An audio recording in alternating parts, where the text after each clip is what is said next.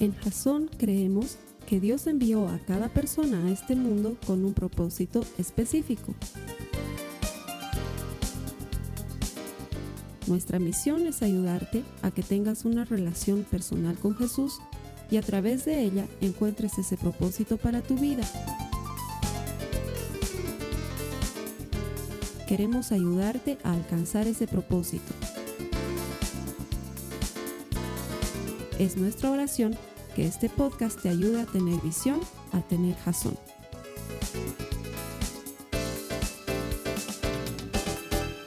Muy bien, buenas noches. Gracias por conectarte con nosotros a los servicios que Internet nos permite proponerte desde nuestra página web www.jason.info. Lo hacemos decididos a ayudarte a desarrollar una relación personal con Jesucristo porque estamos convencidos de que todo el que encuentra a Dios encuentra vida. Nuestro deseo es que encuentres vida a través de la eterna palabra de Jesucristo. La prédica que vamos a compartir hoy es un golpe al hígado, pero estoy seguro que tiene el potencial para transformar tu vida. No estás aquí por casualidad, seguramente Dios tiene algo para ti hoy. Bienvenido, que el Señor te bendiga. A las personas que vienen aquí todos los domingos, siempre les doy gracias por lo mismo, porque han elegido venir a la iglesia. Venir a la iglesia es optativo, podrías estar haciendo otras cosas y sin embargo, cada que vienes a la iglesia, te abres a la posibilidad de que Jesucristo transforme tu vida. Le entregas autoridad y dominio al Señor y Él con su amor y con su gracia deposita en nosotros su palabra que luego da fruto al 30, al 60 y al 100%. Eso sucede cuando vienes a la iglesia. Dios obra en tu vida. Y si vienes por voluntad propia, entonces mejor aún porque el Señor dice que os recompensa a los que le buscan. Él es galardonador de los que le buscan. Podrías estar en otro lado y has elegido estar aquí. Bienvenido. Adicionalmente, también lo digo siempre con, corazón sincero, no sé por qué a Jason solamente viene gente linda, pero si te fijas el que está sentado a tu lado, delante o detrás de ti, seguro es lindo o seguro es linda. Hermanos tienen autorización de invitar a los feos. Siempre les digo esto, si tienes algún hermano feo, sin esperanza, las puertas están abiertas en la iglesia para que se acerque al Señor. Y lo mismo pasa en internet. Hace un par de semanas estaba conectado a nuestra iglesia en línea, donde tenemos una comunidad que funciona muy bien. Pero quiero aprovechar para mandarle un saludo a Lula, que está en México. Esta hermana es una de las tantas personas que se conecta a, nuestra, a nuestro servicio de Internet y por alguna razón, solo gente linda igual se conecta al Internet. Hemos estado ahí compartiendo algunas cosas y no hay ningún feo. Son gente linda de México, de Colombia, de Uruguay, de Perú, de Ecuador, gente muy linda. Así que hermanos, ustedes también están autorizados a invitar gente fea al servicio y reunirse con nosotros todas las semanas. Gracias por conectarse, gracias por venir aquí, que el Señor les bendiga. Vámonos de lleno a la prédica de hoy. Estamos en medio de una serie que se llama Tóxico. Y el objetivo de esta serie es bien simple. Es ayudarnos a encontrar la manera bíblica de vivir en un mundo contaminado. El mundo está contaminado, esencialmente ¿por qué? Por el pecado. El hombre ha pecado y desde un inicio el pecado ha sido una bola de nieve que ha empezado a comerse todo. Y conforme va avanzando el tiempo, es cada vez más frecuente que lo que para ti o para mí en otras épocas o para nuestros padres en épocas anteriores fue visto como malo, hoy es visto como permitido y como bueno. Y hasta si dices algo en contra de eso es que eres un intolerante y que ustedes los cristianos son unos fascistas. Y ah, la cosa se ha volcado. Ahora ser cristiano más bien es lo que es nada que ver. Y ser tolerante con todas las otras cosas malas, eso es bueno. Porque te has vuelto tolerante, te has vuelto de mente abierta. Y la verdad es que estamos viviendo en un mundo contaminado. La semana pasada veíamos cómo mucha de esa contaminación está en nuestra mente y en nuestros pensamientos y cómo nosotros muchas veces contaminamos nuestra relación con el Señor y nuestra relación con otras personas fruto de esos pensamientos tóxicos que están en nuestro interior. Pero también habíamos visto cómo identificarlos y cómo someterlos a Jesucristo y más importante, cómo llenar el tesoro de nuestro corazón de cosas buenas, enfocarnos en lo que dice la palabra, lo bueno, lo agradable, lo digno de alabanza, lo justo, lo que merece crédito para conocer entonces la voluntad de Dios que es buena, que es agradable y que es perfecta. Eso lo veíamos la semana pasada. Esta semana estoy seguro que si tienes hijos adolescentes me vas a dar gracias de predicar este mensaje. Pero también tengo que advertirte que esta es la clase de mensaje que no hace al predicador muy popular y estoy dispuesto a pagar el precio. Porque sé que la iglesia es el lugar donde debemos decir la verdad y la verdad como es. Esta semana vamos a hablar de influencias tóxicas de aquellas cosas que nos influyen desde afuera y nos contaminan y nos hacen vivir una vida tóxica. ¿Sí? Esa es la definición. De hecho, de hecho, te voy a leer la definición de tóxico. Dice que tóxico es cualquier cosa que contenga material venenoso, capaz de causar enfermedades graves e incluso la muerte. Y sé que vas a estar de acuerdo conmigo en esto. Es como si todo lo que vivimos alrededor nuestro, los medios de comunicación, la gente, la realidad como se nos presenta, hubiera tendido a desensibilizarnos de lo que está pasando. Hoy no tiene nada de extraño ver lo que hemos visto, por ejemplo, en las noticias esta semana, que un grupo de mineros ha hecho estallar cachorros de dinamita y hemos visto a la gente herida, ensangrentada en horario de almuerzo. Es más, probablemente tú hayas estado comiendo tu carne viendo a la gente sangrando y decías, pobres, ¿no? Era que no, que no permitan la dinamita, ¿no? Y, uy, mira eso, nos hemos desensibilizado en muchos aspectos. Yo digo, si mi abuelita, que en paz descanse, la mamá de mi mamá, eh, viera uno de los programas de reality que hay en día, donde las personas se presentan prácticamente calatas, es decir, sin ropa, en la televisión, mi abuelita se vuelve a morir. Se volvería a morir. Diría, ¿para qué me han despertado? Y se volvería a su tumba, porque eso en su época era impensable. Mi abuelita hacía que sus hijas anden cubiertas hasta la canilla. O sea, nos hemos empezado a desensibilizar. De hecho, creo que gran parte de eso también me ha pasado. Eh, hay, unos programas que están de modas que, que están de moda que son programas de zombies. Y yo cuando era chiquito, nunca me voy a olvidar la primera vez que vi un programa de zombies con mi hermano. Bueno, era chiquito, éramos ya universitarios. Ah, salió un juego de zombies que se llamaba Resident Evil y lo jugábamos en PlayStation. La, noche que conseguí el juego, lo jugamos como por cuatro horas y media seguidas.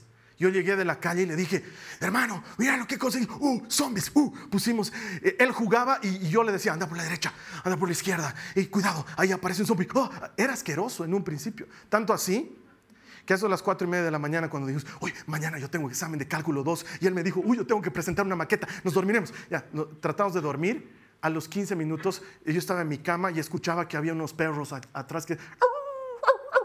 Y yo decía, no, ¿no? grave. Y, de repente lo veo entrar a mi, a mi hermano, a mi dormitorio. y yo le digo, ¿qué haces aquí? Le digo, eh, eh, no, de, ¿quieres echarte en mi cama, marico? Sí, entonces echó a mi cama y los dos dormimos abrazados. Sí, porque nos dio, nos dio mucho miedo.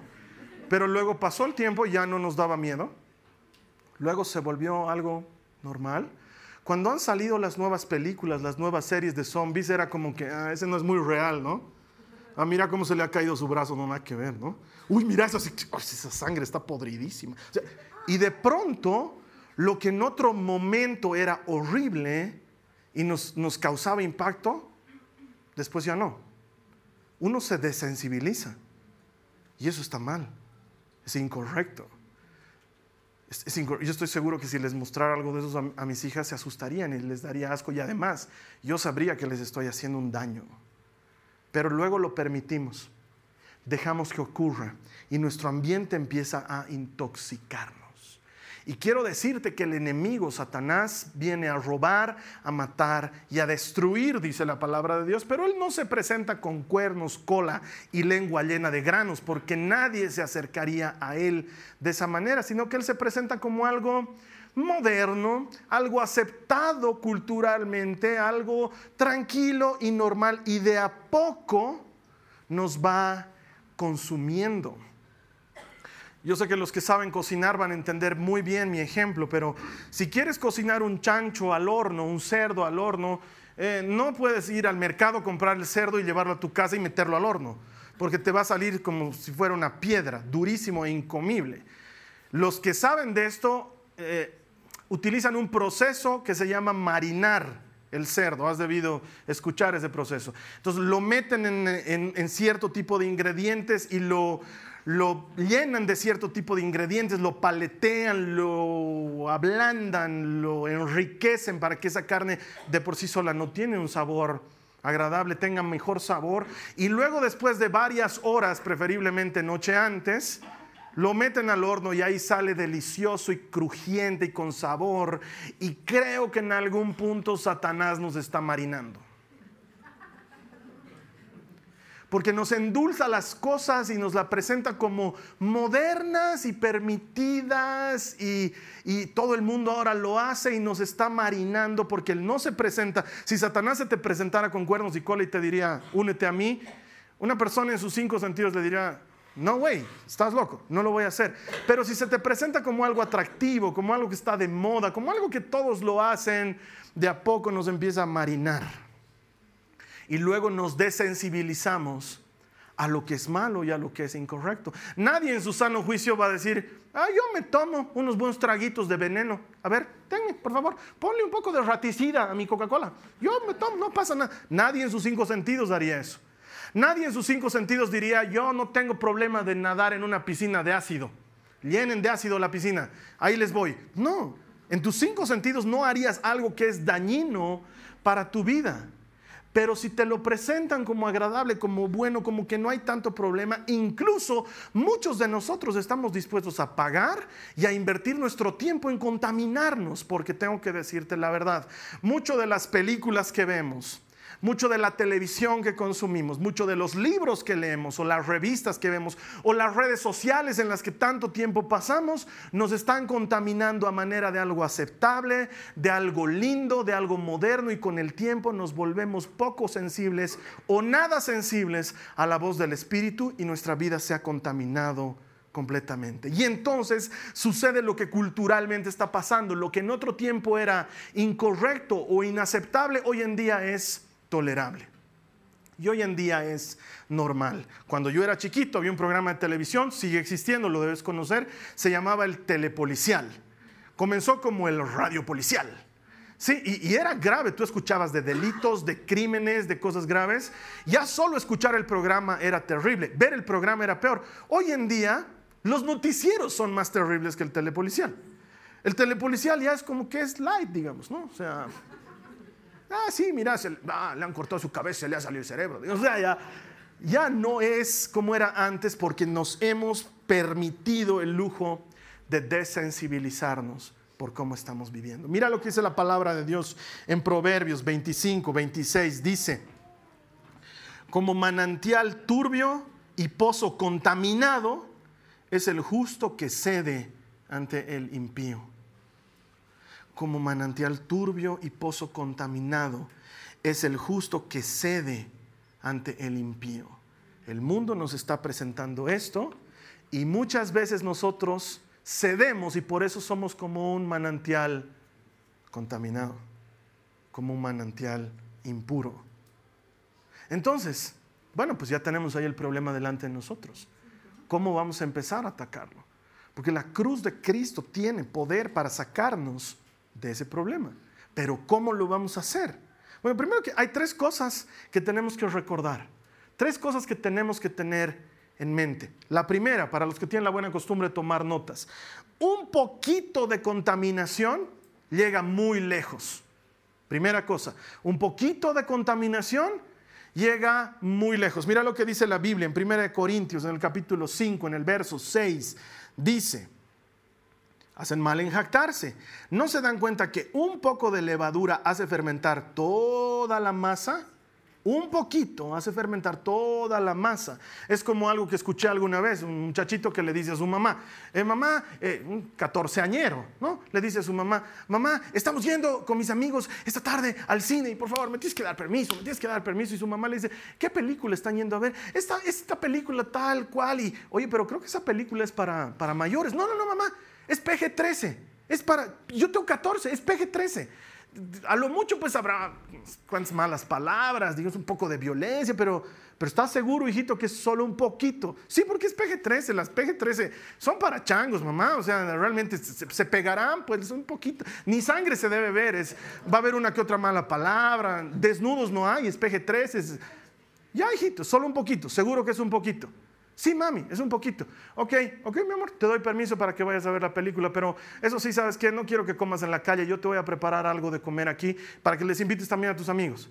Ay, ¿qué, ¿qué, me lo vas a preparar? Tus brownies, tus brownies que tanto te gustan. El chiquito dice, la, la mejor mamá del mundo me deja ir al cine y me manda con brownies. Entonces su mamá empieza a hacer la preparación de brownies, harina, leche, huevo, todas esas cosas, y sale al jardín y busca en el jardín y encuentra un poquito de...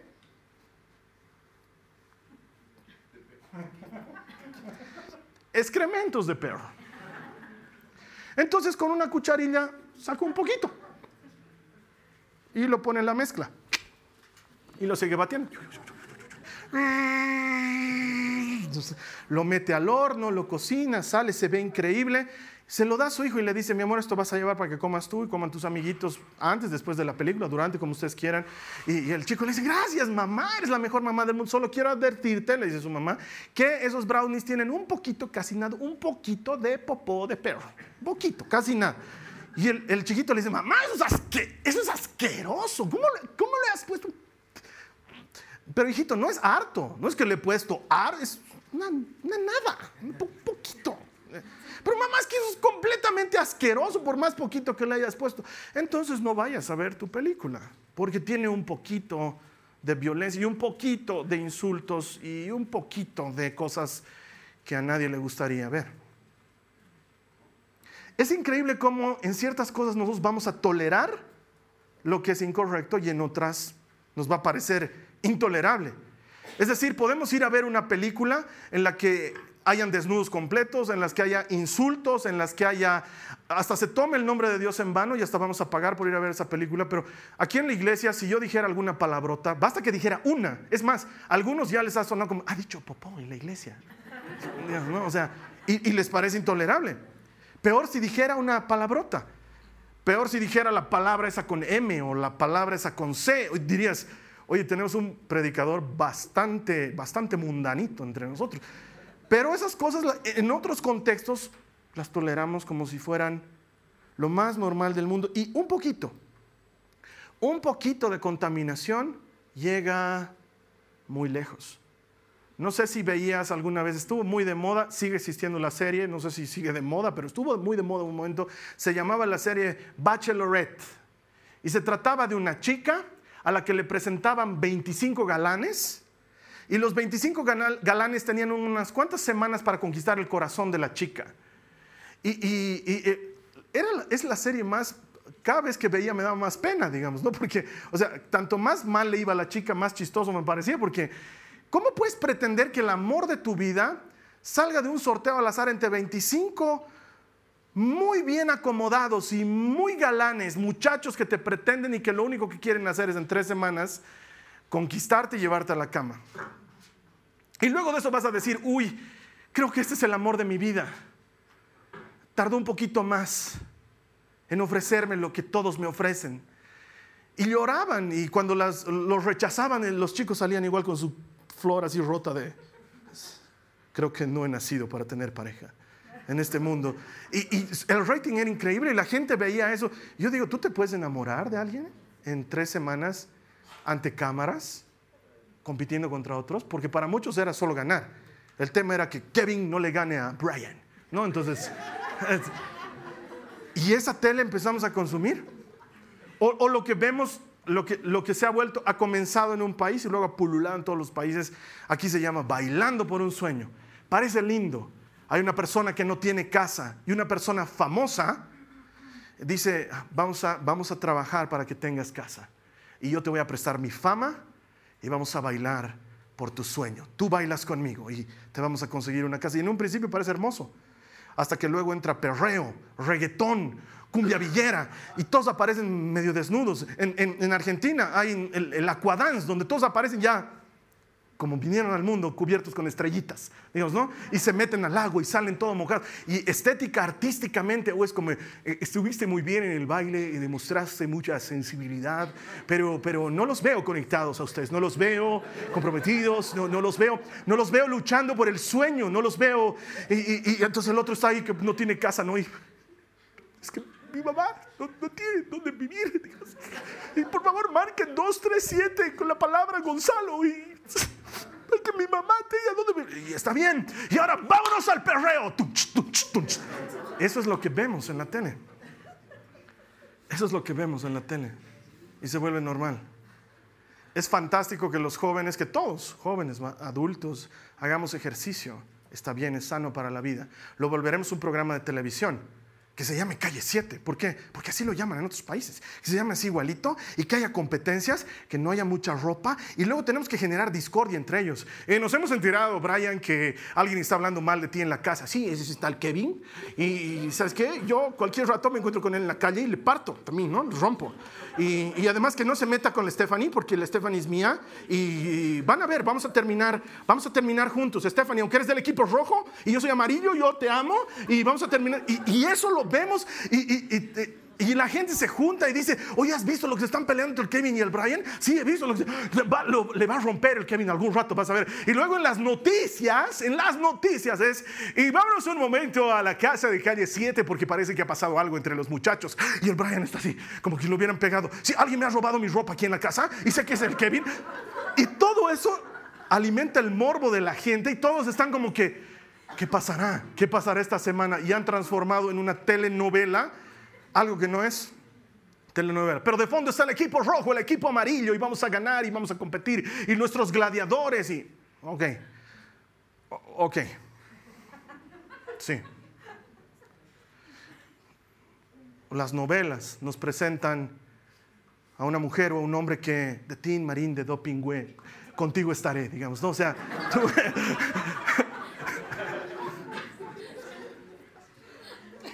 Y es un poquito, es un poquito, un poquito de veneno, solo un poquito. El resto, la, la novela puede ser muy apasionante, la historia puede ser muy, muy intrigante, muy, muy digna de ver, pero hay un poquito, un poquito de malo, un poquito, un poquito de adulterio, un poquito de mentira, un poquito de robo. Y a veces uno hasta se identifica con el ladrón y dice, que no lo pesquen, que no, que no lo pesquen. Escapa, escapa, escapa, escapa. Es más, hasta uno sabe, ¿no? La historia de Pablo Escobar y cómo termina y que no lo pesquen. A, Pablo Escobar, se ha muerto, ya se ha muerto Pablo Escobar. Y se ha muerto por narcotraficante. No, se ha librado. ese policía es bien maldito, es bien maldito.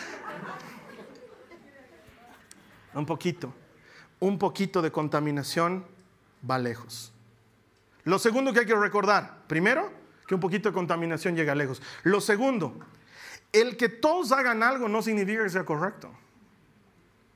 El que todos lo hagan no significa que está bien. Mira lo que dice la Biblia en Romanos 12, 2. Dice, y no vivan ya como vive todo el mundo. Al contrario, cambien de manera de ser y de pensar, así podrán saber qué es lo que Dios quiere, es decir, todo lo que es bueno, agradable y perfecto. Porque la excusa de hoy es, es que todo el mundo, es que la mayoría, te, voy a hacer recuerdo una cosa. Cuando Moisés mandó 12 espías para conocer la tierra prometida, la mayoría, 10 de 12, llegaron diciendo, es buena la tierra, pero nos vamos a morir porque hay gigantes y es difícil.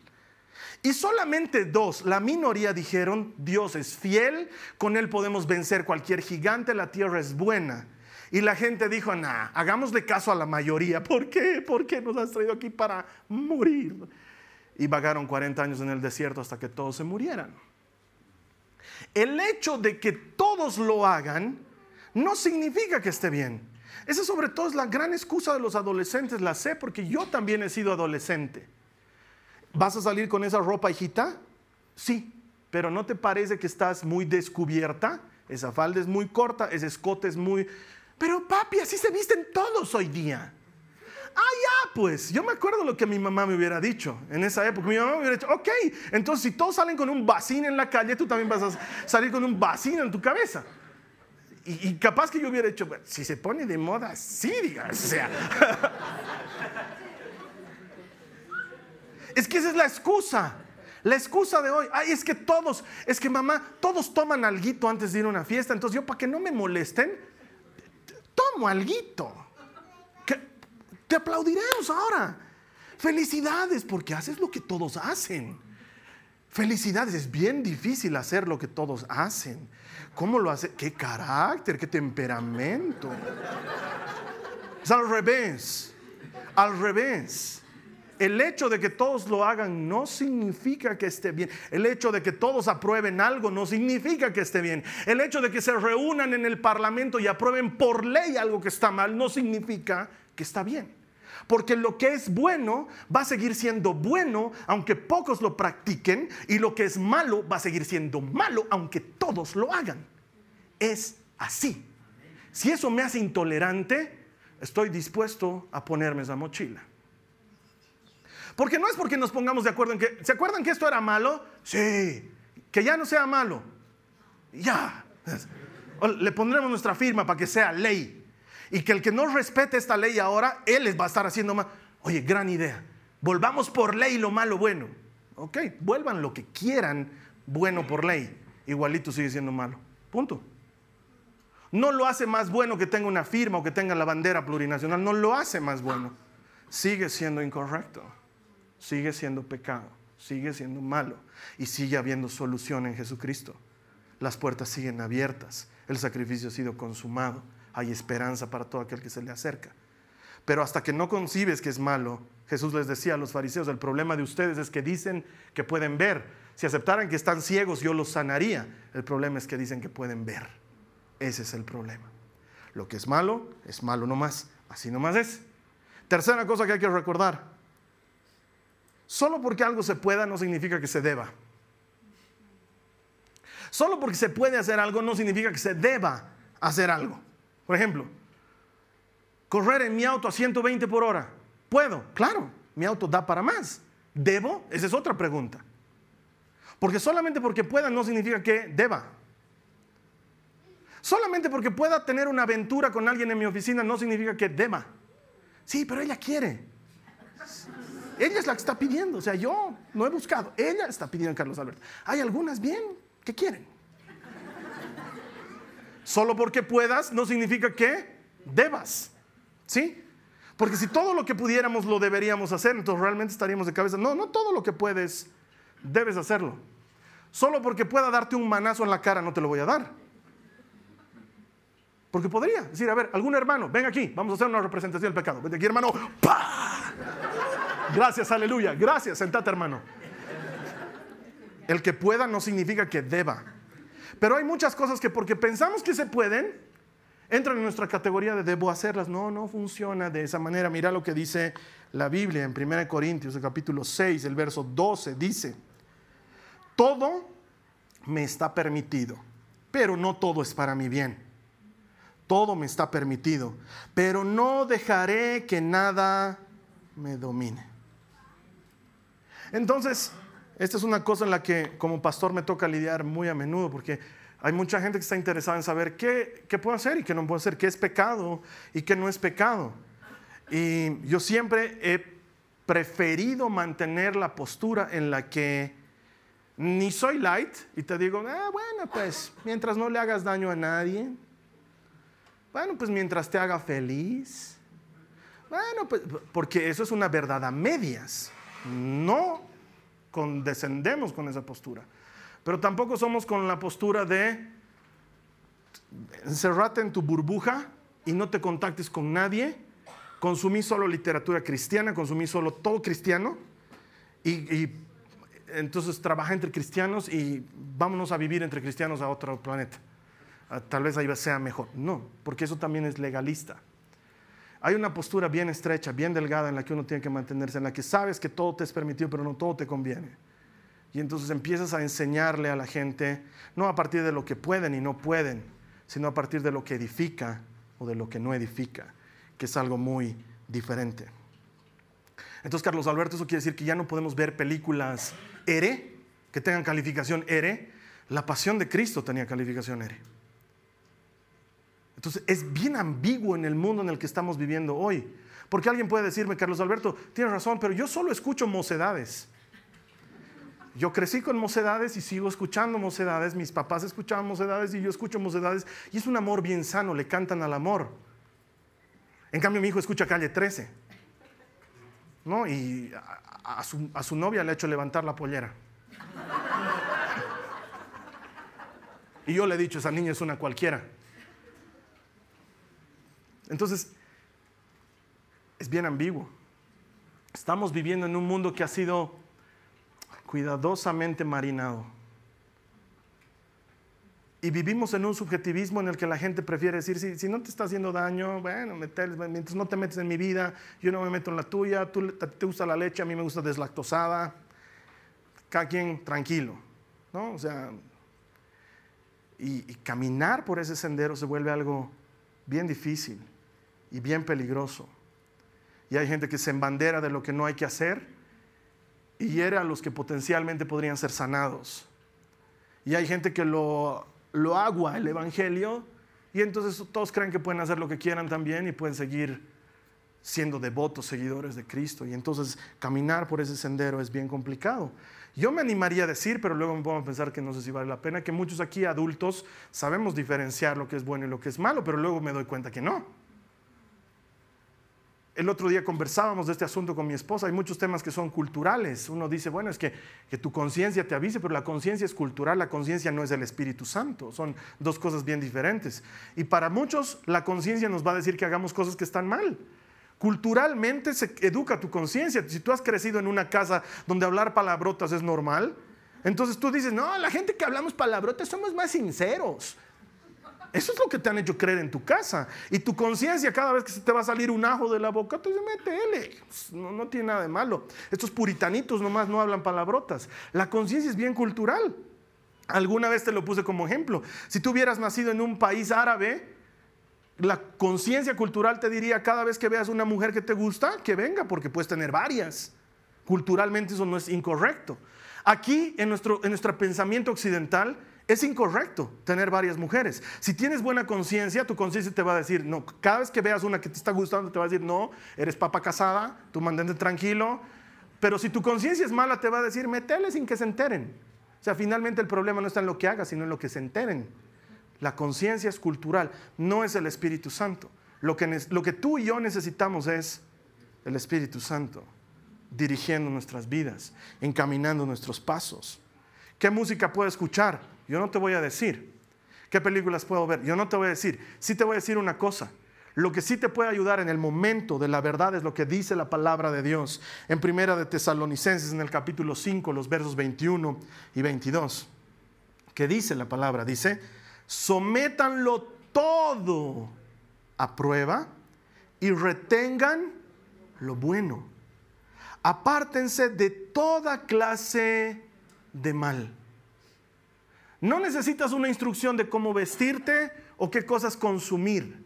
Lo que necesitas es preguntarte, ¿estoy dejando que el pecado sea mi entretenimiento? ¿Estoy dejando que el pecado sea mi manera de entretenerme? Otra cosa que te puedes preguntar es, ¿esto que voy a hacer a continuación le agradaría a Dios? Si yo le preguntara al Señor, ¿esto que voy a hacer, te gustaría que me diría Él? Sí, me gustaría o no, no me gustaría. Una tercera buena pregunta es, ¿esto que voy a hacer me acerca a Dios o me aleja de Él? Y eso lo puedes aplicar a lo que quieras. Hay jóvenes que vienen a contarme que están en una relación y me dicen, ay, me he enamorado de la fulana de tal y no sé qué. Yo siempre les digo, el parámetro para medir si la relación es buena o no es, ¿esta relación te acerca a Dios o te aleja de Dios? ¿Te acerca a tu familia o te aleja de tu familia? ¿Te acerca a lo que tú amas o te aleja de lo que tú amas? Porque hay chicos que por haberse enamorado de una chica han dejado de ser futbolistas. O han dejado la música que hacían. O han dejado las clases de inglés que tanto les gustaba. O el chico o la chica les, les convence de que tienes que pasar más tiempo conmigo y menos con tu mamá. Porque yo no quiero un hijito de mamá conmigo. Oye, pero tenemos 16 años. Sí, pero andate entrenando.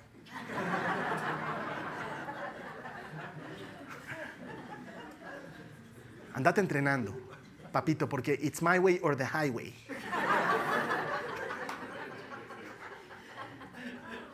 No son preguntas muy difíciles. Con la ayuda del Espíritu Santo encuentran una respuesta. ¿Dejo que el pecado me entretenga? ¿Es entretenido el pecado? Mm, si el, pecado te está entreteniendo, creo que la respuesta es obvia. Lo segundo, preguntarte a ti mismo, ¿esto qué voy a hacer? ¿Te gustaría, Señor, que lo haga? Y lo tercero, ¿esto me acerca a ti o me aleja de ti? Conozco de las cosas más extrañas que pasan en la vida. Relaciones de personas en las que, en la está involucrada el sexo y la oración, por ejemplo. No lo entiendo. y no están casados, ¿no? Entonces, y yo oro mucho por esta persona, pero luego cedemos en la tentación. Yo creo que me acerca a Cristo, un poquito nos alejamos de ratos, pero luego oramos también con harto arrepentimiento. Y luego como nos hemos arrepentido, nos peleamos y la reconciliación otra vez pasa y entonces estamos en un círculo vicioso. ¿Te acerca a Dios o te aleja de Dios?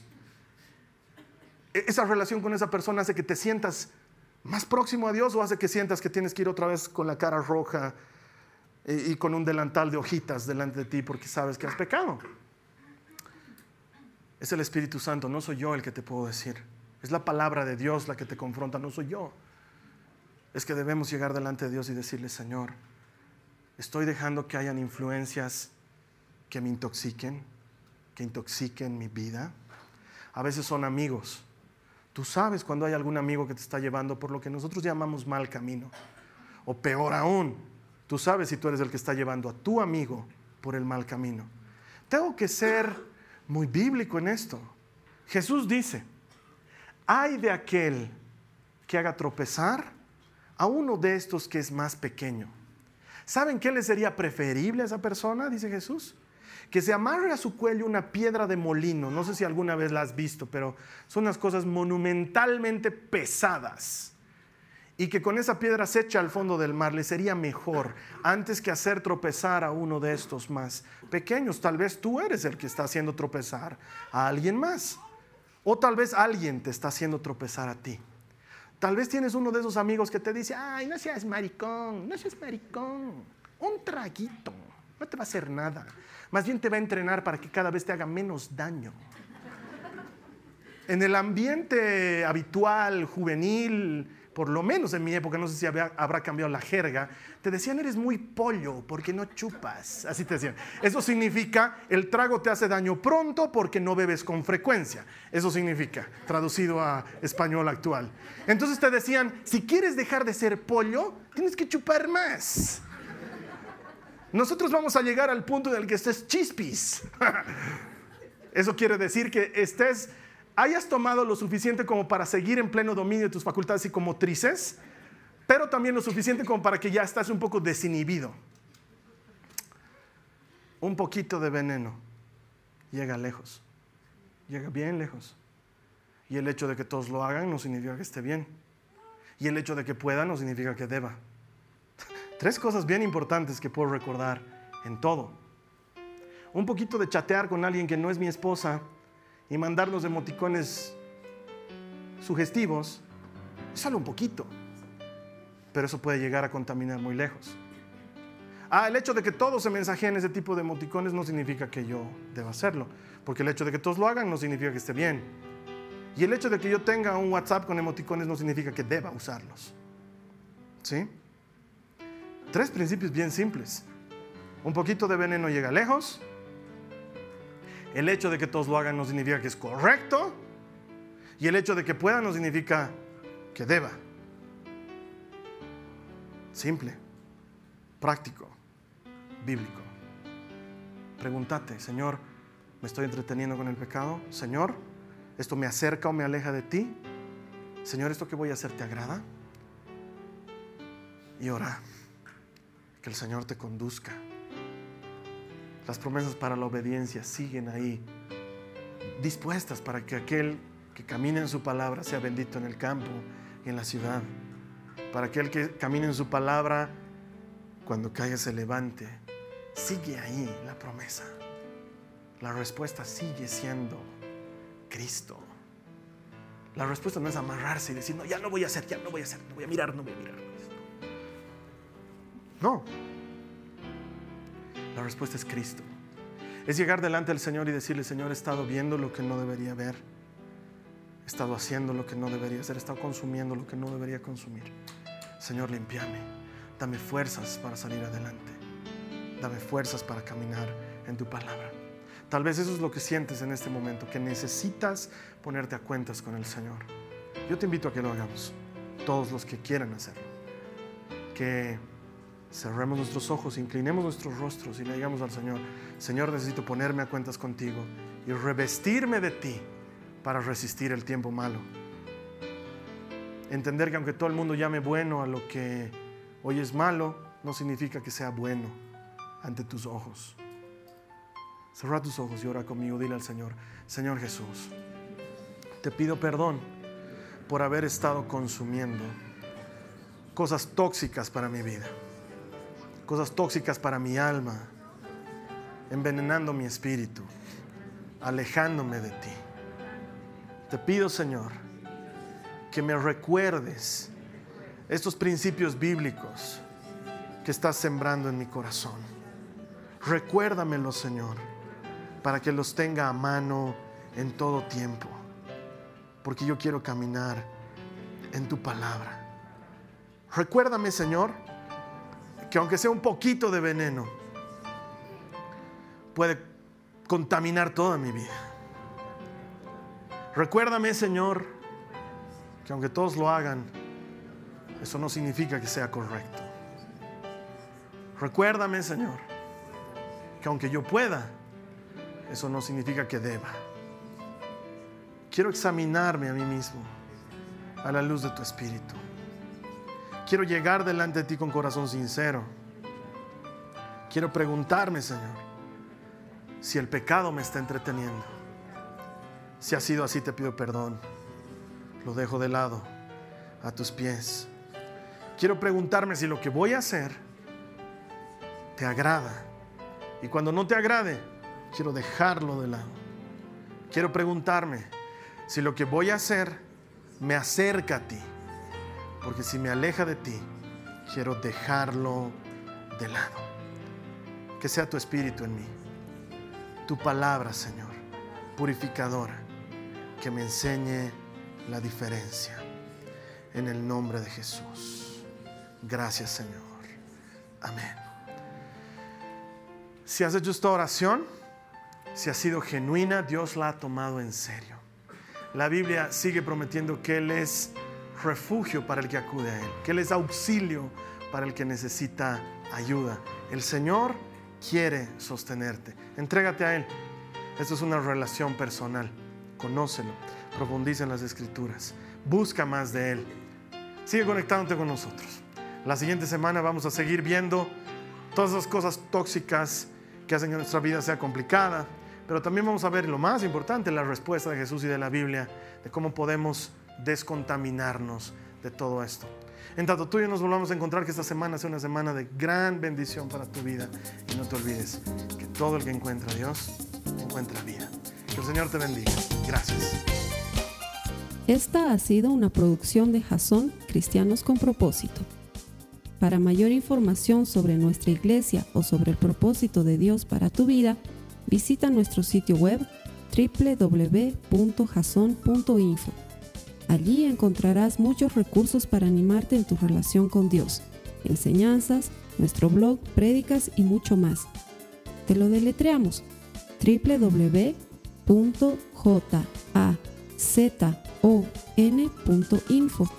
También puedes visitarnos en nuestro sitio en Facebook www.facebook.com barra Que Dios te bendiga abundantemente. Muchas gracias.